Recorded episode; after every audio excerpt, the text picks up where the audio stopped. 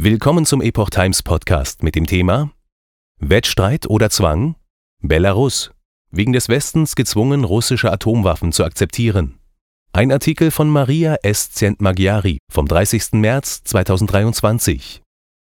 Der Westen ist empört. Es steht fest, die russische nukleare Bedrohung rückt näher an die EU heran. Minsk hat ein klares Wort gesprochen. Das belarussische Außenministerium reagierte am Dienstag, 28. März in einer Erklärung auf die jüngsten Entwicklungen in Russland. Ein Sprecher bestätigte und kommentierte die Pläne zur Stationierung russischer taktischer Atomwaffen auf belarussischem Territorium. Das Land arbeite in der Tat mit Moskau an der Stationierung der Waffen, für welche die notwendigen Arbeiten voraussichtlich Anfang Juli abgeschlossen sein werden. Die Entscheidung beruhe jedoch nicht nur auf Sicherheitsüberlegungen, heißt es in der Mitteilung. Das Ministerium erklärte, dass die Führung des Landes in den letzten zweieinhalb Jahren unter einem beispiellosen politischen, wirtschaftlichen und informationellen Druck gestanden habe, der ihr keine andere Wahl gelassen habe. Die Vereinigten Staaten, Großbritannien und ihre NATO-Verbündeten sowie die Länder der Europäischen Union hätten sich das daher selbst zuzuschreiben.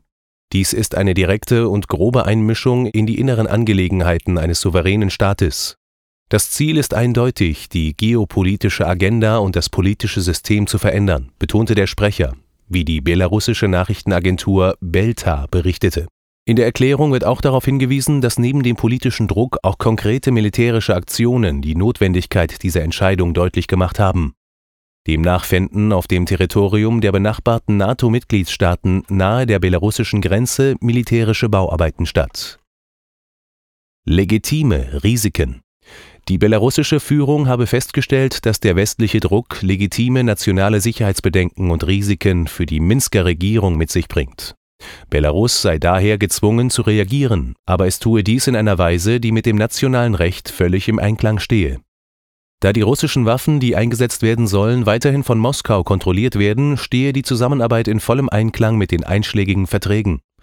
Somit verstoße die Kooperation nicht gegen die Bestimmung der Artikel 1 und 2 des Vertrages über die Nichtverbreitung von Kernwaffen. Bei den fraglichen Waffen handle es sich nicht um strategische, sondern um taktische Atomwaffen. Der Unterschied ist bedeutsam, denn sie sind in ihrer Reichweite begrenzt und werden für ein bestimmtes Ergebnis in einer bestimmten Aktion eingesetzt. Ein solcher Einsatz wäre zum Beispiel, den Vormarsch des Gegners auf einem bestimmten Kriegsschauplatz zu stoppen. Im Gegensatz dazu könnten strategische Atomwaffen effektiver eingesetzt werden, um mit einem massiven Schlag ein großes Gebiet vollständig zu vernichten. Was die geplanten Maßnahmen angehe, so erklärte das Ministerium, dass belarussische Piloten ausgebildet würden, die später in der Lage sein sollen, mit Spezialmunition ausgerüstete Flugzeuge zu fliegen. Die betreffenden Flugzeuge würden modernisiert. Nukleare Sprengköpfe sollen gleichzeitig auf belarussischem Territorium installiert werden. Belarus will mehr Respekt. Das weißrussische Außenministerium hat einen Aufruf zur Zusammenarbeit an alle seine internationalen Partner gerichtet. Darin heißt es, dass Belarus sich nicht länger mit der Rhetorik der Feindseligkeit zufrieden gebe. Die Weißrussen rufen zu einem konstruktiven und von gegenseitigem Respekt geprägten Dialog auf. Das Außenministerium hofft auf Zusammenarbeit statt auf ein Wettrüsten. Dazu gehört die Stärkung der globalen und regionalen Sicherheitsmechanismen und der Rüstungskontrolle einschließlich der Atomwaffen. Was die Kritik an Weißrussland betrifft, so betonen sie, dass ihre jetzige Entscheidung weder außergewöhnlich noch ein eklatanter Schritt sei. Die NATO selbst organisiert ähnliche Missionen. Sogar mehr als 150 taktische Nuklearwaffen im Besitz der USA sind auf dem Territorium der NATO-Länder in Europa gelagert und mehr als 250 Flugzeuge wurden für ihren möglichen Einsatz bereits vorbereitet. Russland ignoriert westliche Reaktionen. Die EU droht Belarus bereits mit Sanktionen. In einem Twitter-Post hat Josep Borrell, der Vertreter der EU für Außen- und Sicherheitspolitik, klare Aussagen gemacht. Die EU sei bereit, neue Sanktionen gegen Belarus zu verhängen, falls die Minsker Führung die Stationierung russischer Atomwaffen auf ihrem Territorium akzeptiere. Unterdessen beobachtet auch die NATO die Situation genau. Vertreter bezeichneten die Initiative Moskaus als gefährlich und unverantwortlich, bestätigt eine Mitteilung des ungarischen Nachrichtenbüros MTI. Eher skeptisch sind die Rückmeldungen von den Ukrainern, die am meisten von der Angelegenheit betroffen sind.